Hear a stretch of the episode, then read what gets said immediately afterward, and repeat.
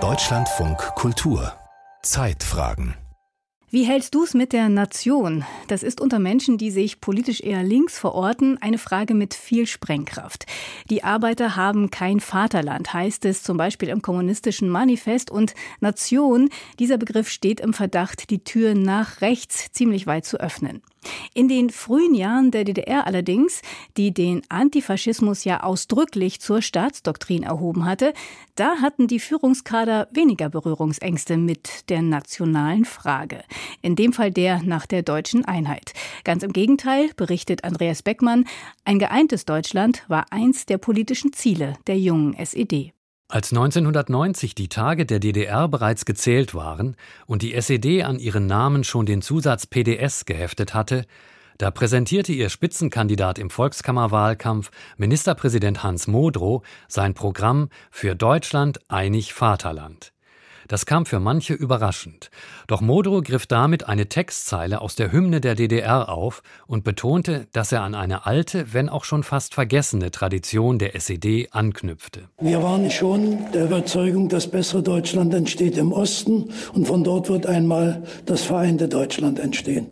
Tatsächlich war die SED dieser Linie schon gefolgt, als sie im Oktober 1949 ihren ostdeutschen Teilstaat ausrief. Anlässlich des Gründungsaktes skizzierte der künftige Staatspräsident Wilhelm Pieck die sich immer klarer abzeichnende deutsche Teilung als nationale Katastrophe. Die außerordentlich schwere Lage des deutschen Volkes, wie sie durch die Maßnahmen der westlichen Besatzungsmächte geschaffen worden ist, eines nationalen Notstandes, der sich verschärft hat bis zur Verletzung der nationalen Existenz des deutschen Volkes durch die Spaltung Deutschlands. Pieck suchte immer dramatischere Schlagworte, um den nationalen Notstand zu beschreiben. Und er wusste, bevor Fragen der Teilung oder Einheit beantwortet werden könnten, musste der Staat, den er bald repräsentieren sollte, ein viel heikleres Problem angehen die Zukunft der ehemaligen deutschen Ostgebiete jenseits von Oder und Neiße.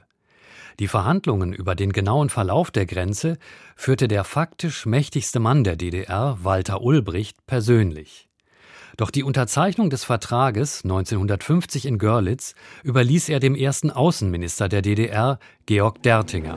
Mir persönlich vor allen Dingen kam es darauf an, unter dem Aspekt des Nationalen, dass jede deutsche Politik eins erstmal schaffen muss, eine Vertrauensatmosphäre zu den deutschen Nachbarn. Georg Dertinger war kein Kommunist, sondern Mitglied der Ost-CDU.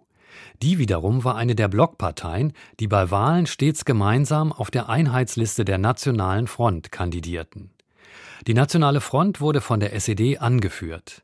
Aber den historischen Schritt, die Oder-Neiße-Linie öffentlich anzuerkennen, sollte doch lieber ein bürgerlicher Minister vollziehen.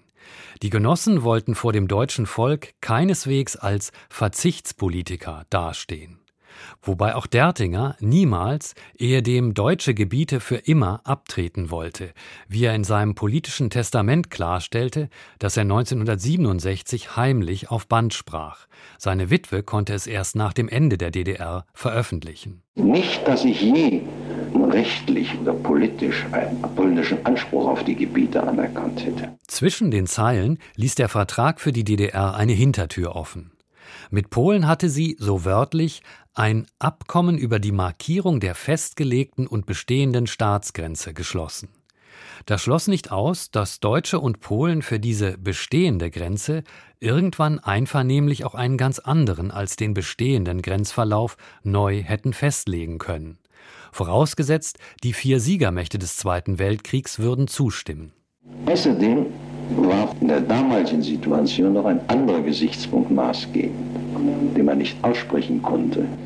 Was für uns die Oder-Neiße-Grenze ist, ist für die Polen ihre Ostgrenze gegenüber Sowjetrussland.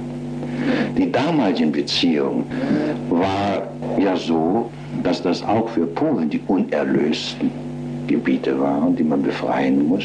Polen wieder zurück zu verschieben in seine Grenzen von vor dem Zweiten Weltkrieg, über diese äußerst verwegene Idee hat Dertinger nach eigenen Worten in kirchlichen Kreisen in Polen sprechen können, aber nur ganz diskret.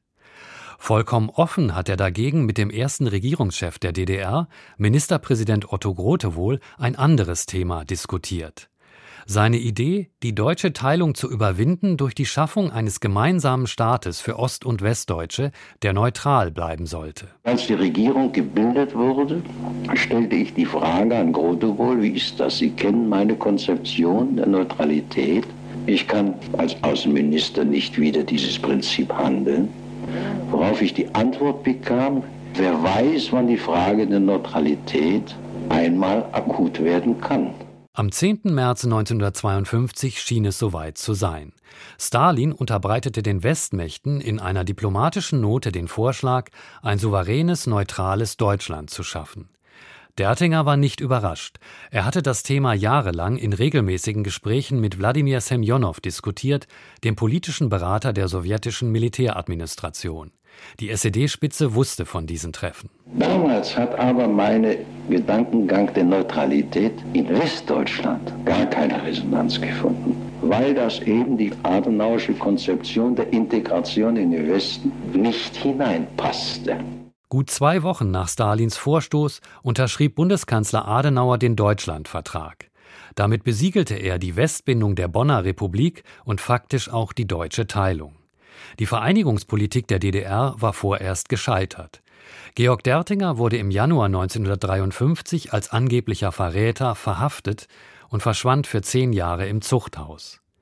Sein Amt des Außenministers der DDR übertrug die SED an Lothar Bolz von der Nationaldemokratischen Partei NDPD, einem Sammelbecken für mehr oder weniger geläuterte Nazis und Wehrmachtsoffiziere. Fortan galt, es gibt zwei deutsche Staaten, aber eine Nation. Erst Erich Honecker gab in den 1970er Jahren die Leitlinie vor, zwei Staaten, zwei Nationen.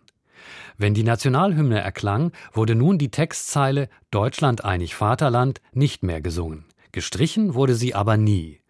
Völlig aufgeben wollte die Partei die nationale Option nicht.